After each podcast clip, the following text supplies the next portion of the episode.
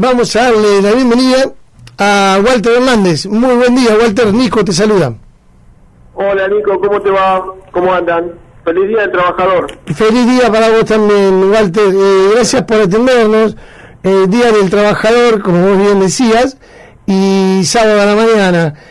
Este, con Walter Hernández, que es ya amigo de la casa, teníamos ganas de hablar un poquito del sistema de transporte. Eh, antes, Walter, mira, para que la gente opine, porque vamos a hablar de un tema que la gente tiene que opinar.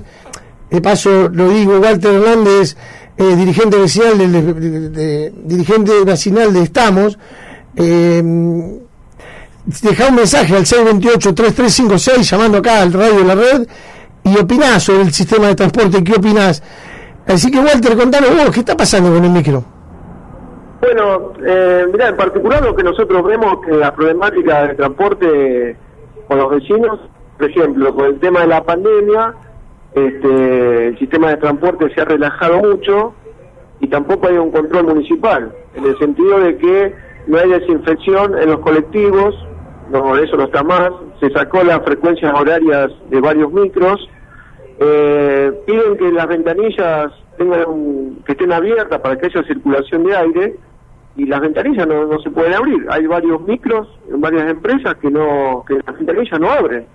Entonces, es todo un problema, este, vamos a decir, logístico y, y de control por parte también del municipio que tendría que haber en este momento de pandemia.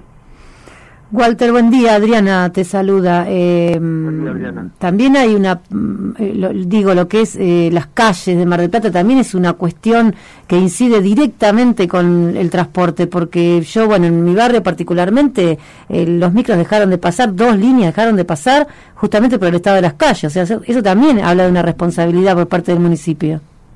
Claro, eso también. Nosotros acá, por ejemplo, hemos hecho varios reclamos en la zona del barrio Raíces este, Echipares, Barrio San Jorge, eh, Santa Rosa de Lima, o sea... Sí, eh, yo te digo más, Alfar, Parque Peña, eh, el Bosque Peralta Ramos. No, no, no, o sea, hay distintos barrios del Partido General Porredón que tienen calle de engranzado claro. y que, bueno, el municipio no...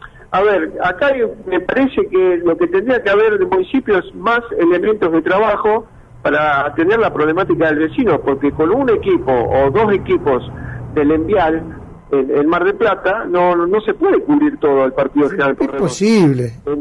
Entonces, eh, lo que tenía que haber es una inversión también eh, de dinero para comprar más máquinas, este, más camiones, para que hacer el mantenimiento de, calles de, los barrios. Sí, o contratar a alguien que lo haga, si no te lo tenés, ya lo tenés que resolver. Claro, porque si no, como dice ahí la, colega, es que no no se puede, los, micros levantan la línea de transporte porque no, no se puede entrar en los barrios, que eso también hace el tema también de la inseguridad. Es todo un tema, este, pero falta un poco de control por parte del municipio, del, ejecutivo, del área de, de movilidad urbana, este, bueno, eh, de parte del Ejecutivo habría que tener un poco más de control con eso, las empresas de transporte, siendo que tienden a, querer poner el boleto a 93 pesos, que nosotros obviamente no, no estamos de acuerdo.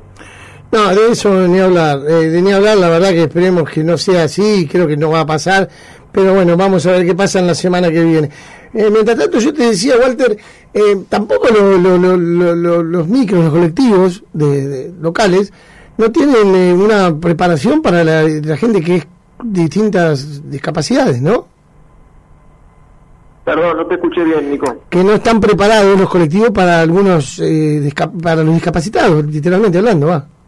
No, sí, sí, sí, eso también, el tema de las de las rampas que tienen, no, no todos los transportes eh, urbanos de Mar del Plata tienen el, las rampas de discapacidad. Casi ninguno, ¿no? Otras no eh, no hay, no hay, no, no está bien la frecuencia horaria de, los colectivos que, que, tienen que pasar para que la persona discapacidad este, pueda saber en qué horario pasa su micro.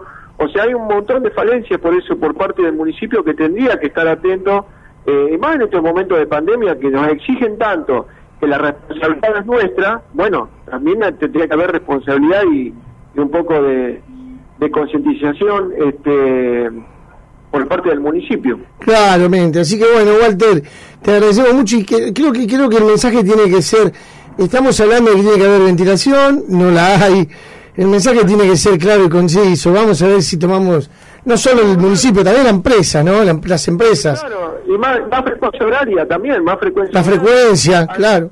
Eh, la, la, línea 717 ha sacado este, líneas de, transporte, o sea, y, y, la, en el horario que ponen, la gente viene el micro viene cargadísimo, entonces no, ponen los micros largos para que eso sea más más factible para los vecinos. Entonces pedimos más frecuencia horaria, limpieza de los micros, que las ventanillas de los micros funcionen, o sea, bueno, pero es todo tiene que ser todo un conjunto entre empresa y, municipio. Exacto. Así que bueno, así es. Eh, Walter, eh, muchas gracias por estar con nosotros, ¿eh? No, gracias a ustedes, Nico, que terminen bien el día y un saludo para toda la audiencia de Impulso Ciudadano.